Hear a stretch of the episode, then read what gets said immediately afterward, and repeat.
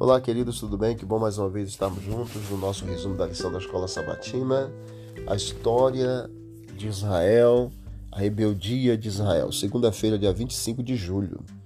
Quando nós lemos o profeta Oséias no capítulo 2 em especial, nós temos lições poderosas para aprendermos. A situação desse profeta é muito singular. Sua esposa Gomer fugiu e teve filhos com outros homens Porém, apesar da infidelidade da esposa de Oséias, Deus disse a ele que a levasse de volta para casa e lhe demonstrasse amor. Essa história ela deveria servir como uma parábola entre Deus e Israel sobre os dois personagens. Os israelitas abandonaram a Deus e se prostituíram espiritualmente com outros deuses, mas o Senhor ainda os amava e queria lhes mostrar seu amor. Observe então os métodos que Deus usou. Deus no capítulo 2 de Oséias, do verso 2 até o versículo 10, nos mostra que Deus tornaria Israel uma terra seca.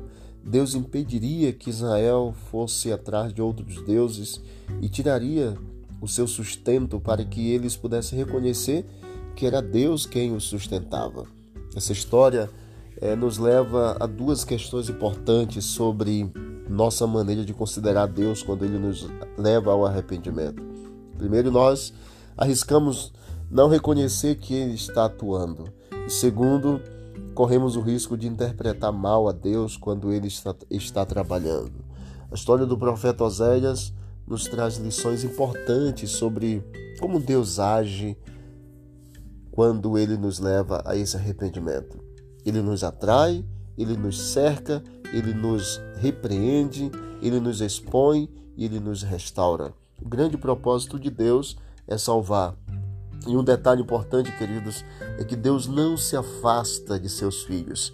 Muitos se queixam de que Jesus parece estar longe. Quem o colocou longe de você? Não foi por acaso a própria maneira de agir de vocês que os separou de Jesus?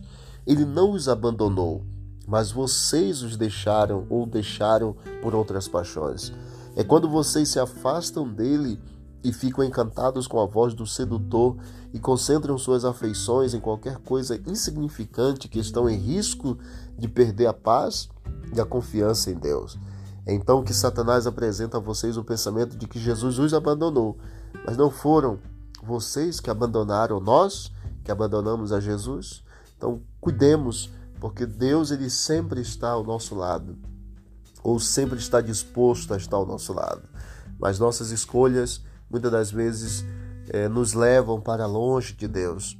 Nossa rebeldia, assim como Israel foi rebelde, nós muitas das vezes somos também. Mas que Deus tenha misericórdia de nós e continue nos, bus nos encontrando, nos amando e nos reconciliando, nos levando à conversão, ao arrependimento. Vamos orar ao Senhor.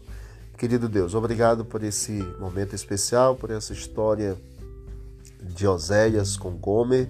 Obrigado, Pai, pela reconciliação, pela, pelo arrependimento, pelo amor que o Senhor coloca em nosso coração. Continue conosco, Senhor, nesse dia. Em nome de Jesus. Amém. Deus abençoe a todos. Vamos que vamos para o alto e avante.